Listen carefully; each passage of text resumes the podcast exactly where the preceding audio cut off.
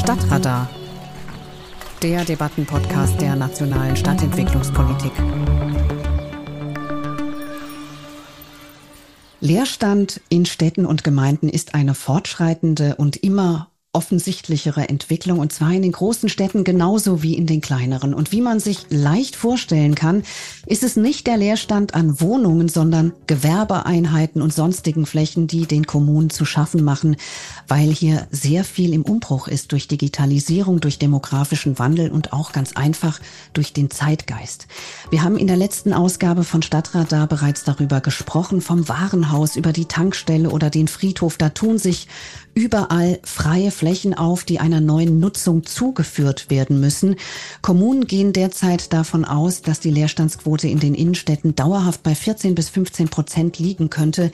Wir wollen die Diskussion heute vertiefen und schauen uns Beispiele innovativer Zwischennutzungsmodelle an. Ich bin Marietta Schwarz und zu Gast im Stadtradar ist heute Katrin Hitziggrad, Immobilienfachwirtin und Produktmanagerin, die sich auf Immobilien- und Leerstandsstrategien spezialisiert hat. Sie berät Kommunen und entwickelt Konzepte zu Zwischennutzungen, zum Beispiel als Geschäftsführerin der Zukunftsoptimisten und Koordinatorin der Lehrgutagenten der IBA Thüringen. Wir werden über diese und andere Projekte sprechen, aber erstmal herzlich willkommen, Frau Hitziggrad. Hallo, schön, dass ich da sein darf. Und Oliver Hasemann. Er ist Raumplaner, arbeitet seit vielen Jahren in Bremen an der Schnittstelle von Kunst- und Stadtentwicklung mit seinem AAA Autonomen Architekturatelier sowie als Mitgründer der ZZZ Zwischenzeitzentrale. Da steckt die Zwischennutzung ja auch schon drin und er ist Co-Projektleiter des neuen bundesweiten Netzwerks der Zwischennutzungsagenturen, das im Rahmen der nationalen Stadtentwicklungspolitik in diesem Sommer startet. Hallo und herzlich willkommen, Herr Hasemann. Auch hallo von meiner Seite. Schön, dass ich auch dabei sein kann. Wir haben in der letzten Podcast-Ausgabe sehr grundsätzlich über Ursachen für Leerstand gesprochen, auch über die Unterschiede in kleinen und großen Städten. Heute wollen wir ganz konkret in die Praxis der Zwischennutzungen schauen. Frau Hitziggrad, was für ein Projekt liegt denn bei Ihnen gerade auf dem Tisch? Oh, aktuell liegen tatsächlich gerade mehrere Projekte auf den Tisch, in dem Zwischennutzung eine Rolle spielt. Das eine vielleicht auch hier schon bekannte, der Wandelpfad äh, in Homberg-Efze, die Coworking Gallery, was ja auch ein Modellprojekt der Post-Corona-Stadtförderung ist. Und der Wandelpfad ist ein größeres Projekt mit verschiedenen Zielstellungen, äh, wo es darum geht, verschiedene Veränderungsorte in Homberg-Efze miteinander zu verbinden, über einen Pfad, einen Spazierweg, also den sogenannten Wandelpfad in Verbindung zueinander zu bringen, sowohl räumlich als auch in der Beziehung zwischen Raum und Mensch zueinander. Und da spielt Zwischennutzung gerade in dem Leerstand ein ehemaliges Schuhhaus im Kernstadtbereich einfach eine große Rolle. Und was passiert da jetzt? Genau, also wir sind tatsächlich vor knapp zwei Jahren auf diese Fläche gestoßen. Zu der Zeit war die Fläche knapp fünf Jahre im Leerstand und wir sind mit dem Eigentümer dann ins Gespräch gegangen und meint, okay, eigentlich wäre es total toll hier in diesem Fachwerkensemble, also die Kernstadt von Homberg-Efze ist eine wunderschöne Fachwerkaltstadt, in der Fläche neues Leben einzuhauchen und deren Potenziale sichtbar zu machen. Und wir sind gestartet mit Ausstellungsprojekten und wir konnten beobachten, dass sobald die Tür geöffnet wurde im übertragenen Sinne, dass sich lokale Akteurinnen wie der Kunstverein wie auch der Theaterverein sich dann relativ schnell auch an das Projekt angedockt haben. Daraus erwuchs auch dann die Idee, weil sich das auch mit dem Wandelpfad sehr räumlich auch nah verbinden lässt, daraus mehr zu entwickeln, also entsprechend auch zu dem kreativen Arbeitsort. Inzwischen ist es so, dass seit letztem Jahr an diesen Ort eine Mosaikwerkstatt eingezogen ist. Es finden 14-tägig immer am Donnerstagabend eine Bar statt, die mittlerweile auch aus der Stadtgesellschaft heraus mitorganisiert und getragen wird. Und auch das Ausstellungsformat hat sich über die letzten Monate an diesen Ort auch verstetigt. Oliver Hasemann, wie sieht's bei Ihnen in Bremen aus? Kennen Sie das auch, leere Schuhhäuser? Leere Schuhhäuser, leere Videotheken, leerstehende Fabrikareale, aber auch äh, größere Brachen. Ja, das gibt es natürlich auch in Bremen. Was sind die Projekte, die bei Ihnen gerade aktuell sind? Tatsächlich haben wir eine relativ weite Spannbreite unterschiedlicher Projekte von relativ klein bis groß. Äh, eins unserer größten Projekte ist die Verwaltung einer ehemaligen Wurstwarenfabrik, knapp 1000 Quadratmeter ehemalige Bürofläche, wo wir sozusagen als Zwischennutzer drin sind, bis hier eine endgültige Planung steht. Da geht es eben darum, kleinteilig die Räume unterzuvermieten und Nutzerinnen zur Verfügung zu stellen, die ansonsten vielleicht sich keinen Raum leisten können. Und das reicht dann von Kunstschaffenden, Handwerkerinnen in kleinen Betrieben bis hin zu sozialen Initiativen.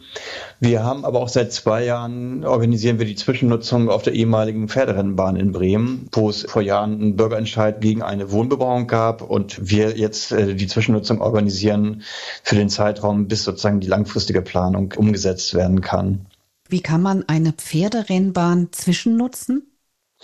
Tatsächlich ist es so, in dem Moment, wo man mit einem Gebäude zu tun hat, da sind äh, die meisten Infrastrukturen einfach immer noch vorhanden. Es ist nicht alles im besten Zustand, aber es gibt Wasser, es gibt vielleicht auch noch eine Heizung und Strom und so weiter. Auf einer großen Freifläche, wie, wie das auch die Pferderennbahn ist, ist das natürlich wesentlich schwieriger. Da gibt es vielleicht an einigen Stellen Zugangspunkte, wo man an Strom und Wasser kommt, so dass es da vor allem natürlich um Freiraumnutzung geht. So, wir haben das Glück, dass es eine Gruppe oder eine Oberschule gab in der Nähe in Seewaldsbrück, die dort gerne eine Draußenschule anbieten wollte. Und dafür ist die Fläche jetzt seit drei Jahren in Zwischennutzung. Also das heißt, dort werden Kinder dann tagsüber unterrichtet und dieses Konzept soll dann vielleicht auch langfristig dort stattfinden finden. Wir haben aber auf der Fläche auch temporäre Aktivitäten, das heißt äh, ein lokales Theater, die das als Spielstätte genutzt haben. Wir haben Sportangebote auf der Fläche, sind aber auch immer wieder auf der Suche nach neuen Nutzungen für dieses riesige Areal. Wenn Sie beide von wir reden, wer ist dieses wir? Naja, also wir ist natürlich erstmal unser Projektteam. Also wir sind zu dritt, mein Kollege Daniel Schnier und äh, Julian Essig. Und dazu gehören für uns aber natürlich auch immer diejenigen, die auf der Suche nach Räumen sind. So die Nutzungsinteressentinnen. Wir machen das ja seit 2009 und man muss einfach sagen, die Anfrage nach Räumen ist immer wesentlich größer als das Angebot an Leerständen oder an Flächen, die wir anbieten können. So, das heißt, wir sind dann natürlich häufig in Gesprächen mit denjenigen, die die Räume suchen, fragen, was sie brauchen, wo sie ihr Projekt gerne umsetzen würden, was sie dafür brauchen, um das zu machen. Also wir sind da immer im Austausch mit denjenigen, die sozusagen auch aktiv an der Gestaltung dann von Zwischennutzung mitarbeiten. Und vermutlich auch im Austausch mit den Kommunen, weil die müssen Ihnen ja erstmal Bescheid geben, was brach fällt, ne? Genau. Bei uns in Bremen bei der Zwischenzeitzentrale ist es so, das ist ein Projekt, das von drei Ressorts finanziert und begleitet wird.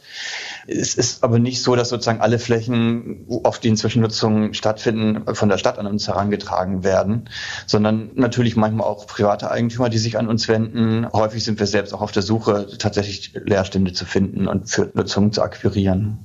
Das Spannende an Zwischennutzungen ist ja auch, dass sie so sehr direkt auf momentane Bedürfnisse oder Zustände reagieren, sonst gäbe es sie ja auch gar nicht.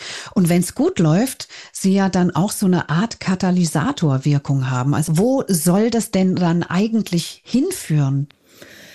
Da muss man aus meiner Sicht schon unterscheiden, ob das jetzt eine Überbrückung ist, um sozusagen einen Anschub zu ermöglichen, um sozusagen auch die Zwischennutzung zu kuratieren, wenn man gleichzeitig auch in der Umsetzungsrolle ist, oder ist es eher der Ermöglichungsrahmen, der gesetzt wird in dem, was entstehen kann. Und da gibt es aus meiner Sicht schon den Unterschied zwischen dem städtischen und auch dem ländlichen Raum. Und im ländlichen Raum ist es aus meiner Auffassung so, dass wir natürlich viel, viel mehr Möglichkeitsräume haben, als vielleicht im städtischen Kontext. Also ich habe die Erfahrung in den aktuellen Projekten, dass wir eigentlich nicht über zu wenig Möglichkeitsräume befinden können, sondern erst darum geht, wie kriegen wir quasi auch die Stadtgesellschaft aktiviert, auch selber Mitgestalter, Gestalterin zu sein und die Chance dahingehend auch zu nutzen, den der Leerstand an der Stelle bietet. Ganz viel geht es darum, diese Orte, diese Räume erstmal wieder ins Bewusstsein zu ziehen und die Möglichkeiten aufzuzeigen. Ganz praktisch, ich glaube, wir haben wirklich auch schon Leute gehabt, die wollten eigentlich nicht unbedingt was machen, waren einfach aus Interesse dabei und haben dann während der Besichtigung überlegt, ah, okay, nee, vielleicht möchte ich doch hier irgendwie aktiv werden. Wenn Sie mal so eine kleine Preisangabe machen, wie günstig ist das denn? Das ist von bis. Also hier die Wurstfabrik als Orientierung zum Beispiel, da haben wir eine pauschale Warmmiete von 6,50 Euro für den Quadratmeter. Das ist dann aber schon relativ viel. Andererseits sind wir hier tatsächlich auch schon acht Jahre mit der verlässlichen Auskunft, äh, noch zwei Jahre weiter bleiben zu können. Aber es gibt natürlich auch Zwischennutzungen, die kürzer laufen oder die vielleicht ein beschlossenes Ende haben, wo es dann deutlich günstiger ist. Also wir haben auch schon Nutzungen angeboten für zwei bis drei Euro den Quadratmeter. Sie beide sind ja schon eine ganze Weile in diesem Zwischennutzungsgeschäft. Wie hat sich denn das Arbeitsfeld verändert? Also manche sagen Leerstandsmanagement dazu. Manchmal liest man jetzt auch von Raumagenten. Also hat sich das Ganze professionalisiert? Auf jeden Fall sind die Aufgaben vielfältiger und heterogener geworden. An der Stelle ist natürlich immer die Frage, man braucht verschiedene Kompetenzen, man spricht mit unterschiedlichen Personengruppen, man braucht auch entsprechend die Skills, ja, ob ich jetzt aus dem Bereich eher in dieser Vernetzungsebene, ne, ich brauche das Netzwerk, was sich anreichert. Ich bin auf der einen Seite natürlich irgendwie auch Kuratorin einer Zwischennutzung oder Ermöglicherin oder eben auch Prozessbegleiterin, also die Bedürfnisse mit den Akteurinnen, ob das die ImmobilieneigentümerInnen sind, ob das die NutzerInnen sind oder die Verwaltung, Dahingehend braucht es natürlich auch immer unterschiedliche Sprachen und natürlich auch ist man in der Rolle als Übersetzerin. Wir reden ja nicht nur über die schnelle Wiedernutzung oder vorübergehende Nutzung von Räumen, die leer stehen, sondern es geht ja auch um Stadtentwicklung. Also das soll ja auch irgendwo hinführen. Welche Ziele werden denn da formuliert? Also wir haben ja auch eine große zum Beispiel Herausforderung Klimawandel. Spielt das denn zum Beispiel bei Zwischennutzungen auch eine Rolle? Es ist jetzt schon viel stärker auch Teil generell der Stadtentwicklung geworden, also wo man darüber nachdenkt, wie kann man ganze Areale entwickeln und welchen Anteil können daran auch Zwischennutzung nehmen. Wie können da zum Beispiel schon mögliche spätere Nutzungen erprobt werden, wie können mögliche Nutzungsweisen von Gebäuden, für denen einen noch die Ideen fehlen, gefunden werden. Und das Thema Klimaanpassung spielt mindestens in dieser ganzen Frage um graue Energie inzwischen auch eine stärkere Rolle. Also wo es darum geht zu überlegen, wie kann man Gebäudesubstanz umnutzen, weiter nutzen, anstatt abzureißen und neu zu bauen. Und da merkt man schon, dass das inzwischen natürlich auch politisch angekommen ist und stärker darüber nachgedacht wird, wie mit Beständen gearbeitet werden kann. Also alles eine komplexe Angelegenheit, eine große Herausforderung. Welche Rahmenbedingungen begünstigen gute Zwischennutzung? Welche stehen Ihnen eher im Weg, Frau Hitzig-Grad? Na, begünstigen ist auf jeden Fall eine grundoffene Haltung, sowohl gerade, wenn ich jetzt mit Blick auf die Immobilieneigentümer äh, gucke, mit denen wir zuletzt jetzt auch gearbeitet haben, mit Schwerpunkt im ländlichen Raum, natürlich aber auch die Grundvoraussetzung, was Neues zu entwickeln, neue Wege zu gehen und eben auch mal was Neues zuzulassen, auch wenn ich noch nicht genau weiß, was das Ergebnis ist, braucht es sowohl die Verwaltung als auch die Politik und natürlich auch die Entscheidungsträger, die durchaus darüber entscheiden, wie entsprechend vielleicht Finanzmittel aus dem Haushalt oder eben auch aus Förderprogrammen mit entsprechend eingesetzt werden können. Und wenn es diese grundoffene Haltung nicht gibt, dann ist es gleichzeitig natürlich auch ein Hemmnis. Hm. Hasemann, Ihre neue Aufgabe wird ab Sommer der Aufbau dieses Netzwerks Zwischennutzungsagenturen der nationalen Stadtentwicklungspolitik sein. Ich hatte es eingangs angedeutet. Wer ist denn Teil dieses Netzwerks und was ist das Ziel? Teil dieses Netzwerks sollen natürlich Zwischennutzungsagenturen, Initiativen sein in Deutschland, die an dem Thema arbeiten so auch Städte, die daran interessiert sind, Kommunen, die daran interessiert sind, je nachdem auch Initiativen, Einzelpersonen. Und das Ziel ist es natürlich, da tatsächlich auch gemeinsam zu schauen, mit welchen Herausforderungen müssen wir uns auseinandersetzen, was sind so ein bisschen die Best-Practice-Momente und die Erfolgsfaktoren für unsere Arbeit. Und wir haben das in den letzten Jahren ja gemerkt, viele Städte, viele Initiativen, Projekte haben bei uns angefragt, weil wir schon relativ lange dabei sind, wie wir an bestimmte Sachen rangehen. Und aus diesen Anfragen kam bei uns so ein bisschen die Frage, ja, es würde doch total Sinn machen, wenn wir ein Netzwerk aufbauen, wo man diese ganzen Sachen dann untereinander auch wirklich regelmäßig austauschen kann und schauen kann, wie geht ihr davor, was braucht ihr, wo sind für euch die Herausforderungen oder was hat bei euch auch besonders gut geklappt. Ich glaube, das ist so das, was einfach nochmal wichtig ist, gerade weil viele von uns natürlich in kleinen Teams oder irgendwie auch teilweise auch alleine arbeiten und ihnen dann so ein bisschen die Ansprechpartner fehlen, die ähnliches machen. Und dafür ist der Austausch einfach ganz ganz wichtig. Und natürlich würde es auch darum gehen, Forderungen zu formulieren und zu sagen, okay, damit wir effektiv arbeiten können, bedarf es an bestimmten Stellen einfach auch nochmal Verbesserungen und Unterstützung. Über die Bedeutung der Kommunalverwaltung haben wir jetzt noch gar nicht so viel gesprochen. Delegieren die das einfach weiter an Sie, an Agenturen wie Sie und hoffen, dass dann diese Flächen wieder in Nutzung gebracht werden? Oder was wollen die eigentlich? Es gibt ja unterschiedliche Modelle. Also es gibt natürlich den Fall wie bei der Zwischenzeitzentrale, dass wir von der Stadt beauftragt sind, um uns um Zwischennutzungen zu kümmern, die zu unterstützen, zu beraten. Aber es gibt natürlich auch Zwischennutzungsberater, Agenturen, Initiativen, die Teil der Verwaltung sind oder die Teil einer Wirtschaftsförderung sind und sich aus der Position um das Thema kümmern und dem Thema widmen. Und ich denke, bei den Kommunen, klar, es geht natürlich vielfach darum, ein bestimmtes Problem oder verschiedene Probleme zu adressieren. Leerstand zum Beispiel in der Innenstadt, manchmal ja aber auch Leerstand in Quartieren. Gleichzeitig kann es natürlich aber auch darum gehen, Kulturakteure zu fördern mit vergünstigten Räumen in, auf Zeit in Zwischennutzung oder auch ja Existenzgründerinnen. Also es gibt ja auch Beispiele, wo die Zwischennutzungs- oder Zwischennutzungsmanagement eben bei Kreativagenturen angesiedelt ist, wie in Hamburg oder in, in der Stadt Stuttgart. Und da kann ich auch nochmal direkt ergänzen. Also ich habe ja seinerzeit auch in Jena die Zwischennutzungsagentur Plank mitgegründet, 2020. Und da war tatsächlich das Ziel, so wie du formulierst, Oliver, auch die Flächen kreativwirtschaftlichen Akteuren, Künstlerinnen und Akteuren der freien Szene einfach zu öffnen, zur Verfügung zu stellen. Einfach nicht um des Themas Leerstandsbewältigungsziel, sondern eher Räume zu öffnen und zu schaffen, die für die freie Szene dann da ist und genutzt werden kann. Weil jener wissen wir ja auch, dass es durchaus ein anderer Immobilienmarkt ist als jetzt im ländlichen Raum und diese Flächen- und Raumkonkurrenz ist da eine ganz andere Ebene und da sollte auch das Thema der Zwischennutzungsagentur und Plank dazu führen, dass die Akteurinnen der Kreativwirtschaft einfach auch unterstützt und Möglichkeitsräume bekommen. An dieser Stelle lag mir die Frage auch auf der Zunge, die ich anderen GesprächspartnerInnen in diesem Podcast auch schon gestellt habe. Wie verhindert man denn, dass diejenigen, die mit einer Zwischennutzungsidee zur Aufwertung eines Raumes beitragen, am Ende dann nicht von denjenigen verdrängt werden, die sich an den gedeckten Tisch setzen. Also die ganze Diskussion um Gentrifizierung, muss ich sagen, ist hier uns in Bremen praktisch in den letzten Jahren kaum noch untergekommen. Also das war ein großes Thema vor zehn, zwölf Jahren, als wir angefangen haben. Inzwischen vernehmen wir das kaum noch. Das hat ein bisschen auch damit zu tun, dass wir mehr in den Stadtteilen arbeiten. Aber natürlich, wenn man in Bremen in die Neustadt schaut, dann ist es natürlich schon so, dass da Räume knapp werden, dass da versucht wird, die Initiativen, die da sind, irgendwie zu halten. Die Stadt unternimmt da inzwischen auch einiges, um über Vorkaufsrechte und über die Vorgaben des Planungsrechts da Flächen für bestimmte Nutzungen freizuhalten. In den größeren Städten ist das natürlich tatsächlich so, dass das ein Problem ist, dass die Nutzung rausgedrängt werden oder nur noch auf Zeit als Lückenbüßer so ein bisschen oder Übergangsnutzung da sind. Da muss man natürlich im besten Fall schauen, dass man direkt auf langfristige Nutzung und Verträge pochen kann.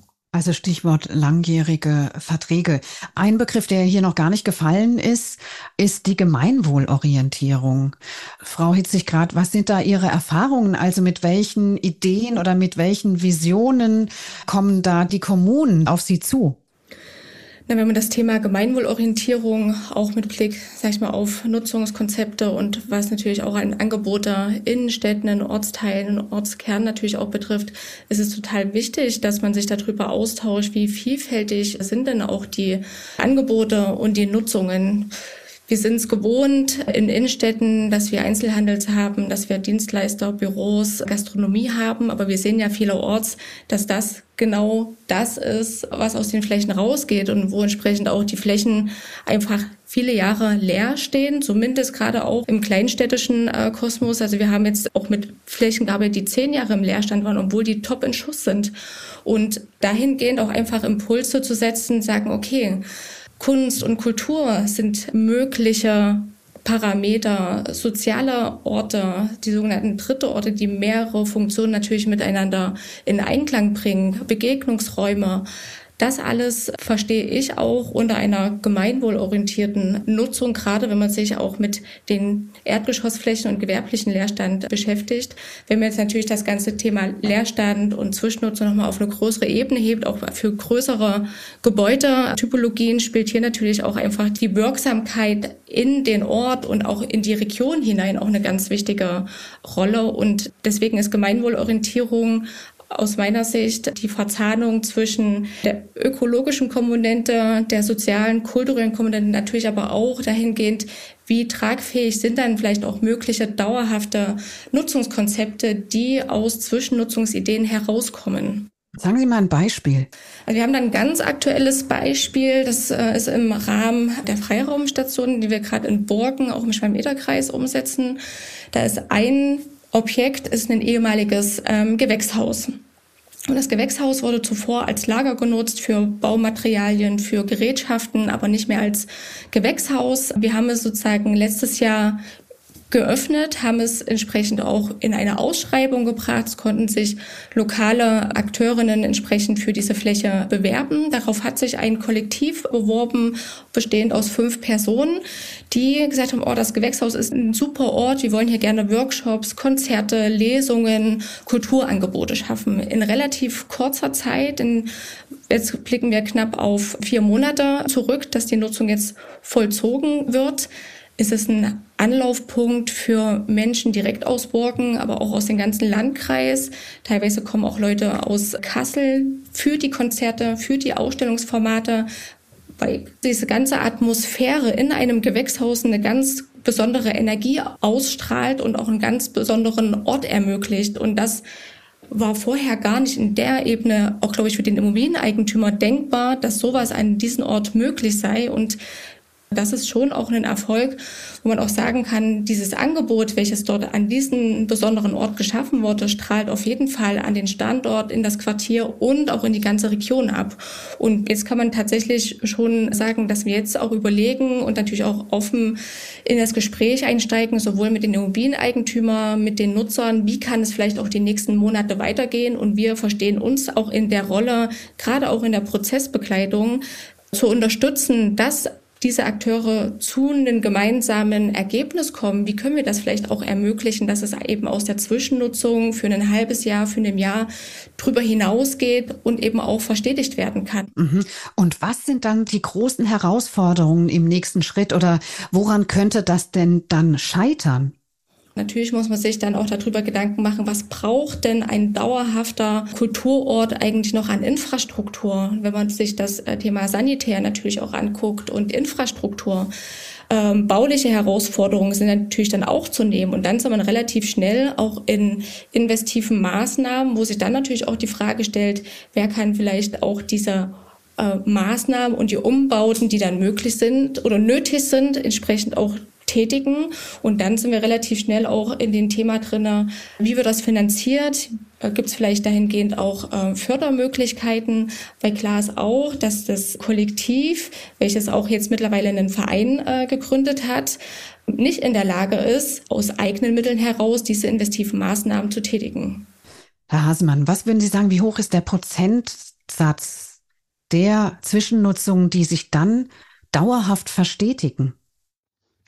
Ich glaube, man kann das gar nicht so eins zu eins irgendwie prozentual ausdrücken. Also es gibt natürlich Projekte, die sich verstetigen. In Bremen ein gutes Beispiel, die Plantage 9. Das war eine der ersten Zwischennutzungen, die wir angeschoben haben. Ehemaliger Gewerbebau, der dann heterogen Künstler, Handwerker, Einzelpersonen, die dort Räume genutzt haben, die dann einen Verein gegründet haben und es seit 2012 anmieten und im Prinzip eine Verstetigung übergegangen sind.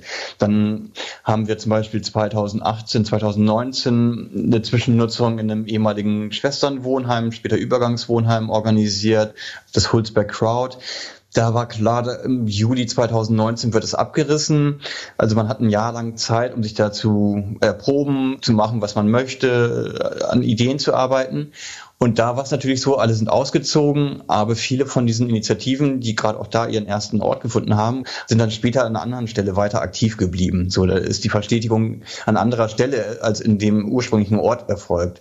Und das ist natürlich immer so ein bisschen auch die Herausforderung, dann auch zu schauen, okay, das eine ist, wie kriegen wir eine langfristige Struktur hin? Das sind neben den baulichen Maßnahmen natürlich auch diese organisatorischen. Also ich glaube, am Anfang auch gerade der Plantage 9 stand ja auch die Frage, wie können wir wir das überhaupt gemeinsam nutzen? Also in dem Fall über einen Verein, aber wirklich, man hätte gar nicht starten können, in dem Fall, wenn wir nicht als AZZZ dieses Gebäude zu Anfang selbst angemietet und dann kleinteilig untervermietet hätten, bis es eben diese Struktur gibt, äh, die auch so einen größeren Raum nutzen kann. Und wenn man jetzt auch nochmal auf die Galopprennbahn schaut, hier in Bremen, dann merken wir ja da auch ganz stark, dass viele von den Ideen oder von den Nutzungen, die momentan stattfinden, natürlich auch wiederum die Planung für die langfristige Nutzung beeinflussen. Dass man natürlich irgendwie darauf schaut, okay, was findet da jetzt schon statt? Können wir das mit übernehmen? Wenn ja, wo könnte das stattfinden? Wie kann das organisiert sein? Was ist vielleicht auch ausgeschlossen, weil dann irgendwie auch andere Nutzungen dorthin müssen? So, also das ist eine, eine laufende Interaktion und das merken wir ja auch, dass deswegen Zwischennutzung stärker in so Entwicklungsprozesse mit einbezogen werden. Jetzt haben wir sehr viel über Chancen, über Potenziale gesprochen, über willige Akteure. Ich frage jetzt mal zum Schluss, wo stoßen Sie an Ihre Grenzen? Schweigen. Hm. Ja, also ich glaube, dass deswegen schweigen wir gerade auch oder ich, weil ich tatsächlich auch die Frage stelle, klar, Grenzen sind äh, schon auch Gesetze, müsste ich aber durchaus ein bisschen drüber nachdenken, weil das, was uns aktuell entgegentritt, sind eher offene Arme, offene Türen und eine Offenheit, was auch verändern zu wollen und was zu bewegen und entsprechend auch zu ermöglichen. Also auch die verschiedenen Akteure, dass sie sich auch als Wegbegleiter mit verstehen. Was vielleicht durchaus eine Herausforderung oder auch eine Grenze ist, ist natürlich an der Stelle, wo sich was verändert, mit neuen Angeboten, mit auf einmal mehr Menschen an einem Standort, die da vielleicht die letzten fünf bis zehn Jahre gar nicht zu finden waren, muss sich natürlich auch das Umfeld erstmal wieder daran gewöhnen, dass da jetzt was anderes ist. Also das ist durchaus ein Thema, was auch an uns herangetragen wird, dass man natürlich auch mit dem Wohnumfeld, mit der Nachbarschaft einfach proaktiv in ein Gespräch eintreten muss, um sie in diesen Veränderungsprozess mit einzubinden, abzuholen und jetzt nicht im wahrsten Sinne des Wortes mit der Tür ins Haus zu fallen. Aber das ist auch ein Thema, was man organisieren, was man mitdenken muss, was man mitdenken sollte. Das würde ich vielleicht auch eher auch als eine Herausforderung sehen, nicht Befürworter entsprechend auch dahingehend abzuholen. Aber am Ende kann man auch tatsächlich ja nicht alle mitnehmen auf die mhm. Veränderungsreise. Überzeugungsarbeit. Herr Hasemann, wo stoßen Sie an Ihre Grenzen? Nee, absolut. Ich würde das von Katrin auch nochmal bestärken wollen. Natürlich kommt es, äh, wenn man wieder Nutzung an einem Ort stattfinden lässt, auch äh, zu Konflikten mit den Nutzerinnen, die in der Nachbarschaft sind. Gerade in der Stadt, wo man enger aufeinander sitzt, bei Veranstaltungen ist es ein Riesenthema, dass es dort um Lärmbeschwerden, um Lärmschutzgutachten, die man dann für die Flächen organisieren muss, geht dass das natürlich irgendwie stärker unter Beobachtung steht. Man dann schauen muss, dass alles hundertprozentig abgesichert und genehmigt ist. Das ist natürlich eine Riesenherausforderung und natürlich muss man auch an neue Sachen rangehen. Das heißt, dass bestimmte Nutzungen, wie sie bisher waren, tatsächlich nicht mehr funktionieren, nicht mehr so nachgefragt werden. Das muss ja auch erstmal verstanden werden. Also man hat sich daran gewöhnt, dass gewerbliche Nutzungen in einem bestimmten Rahmen einfach stattfinden. Und jetzt, wo man merkt, dass es nicht mehr der Fall ist, versucht man das irgendwie immer noch weiterzutreiben, muss aber sozusagen sich tatsächlich, wie Katrin ja auch gesagt hat, sich darauf einlassen, neue Sachen stattfinden zu lassen. Bei Eigentümern ist natürlich klar, da stehen natürlich da auch äh, ganz stark Einkommens- oder Mieterwartungen im Raum, die für viele Flächen gerade auch im Innenstadtbereich gezahlt wurden bisher, von denen man natürlich nicht so ohne weiteres abweichen möchte oder kann. Also das sind ja auch Sachen, die dann einfach steuerrechtliche Hintergründe haben, in denen man nicht so ohne weiteres was ändern kann und die dann unter Umständen auch Zwischennutzung oder andere Nutzung einfach erstmal erschweren oder unmöglich machen. Das war Stadtradar, der Podcast der nationalen Stadtentwicklungspolitik. Vielen Dank an meine beiden GesprächspartnerInnen, Katrin Hitziggrad und Oliver Hasemann. Danke Ihnen. Ja, sehr gerne. Vielen Dank. Und auf der Seite der Nationalen Stadtentwicklungspolitik können Sie dann in Kürze den Aufbau des Netzwerks der Zwischennutzungsagenturen mitverfolgen. Ich bin Marietta Schwarz und weitere Informationen finden Sie unter www.machtstadtgemeinsam.de.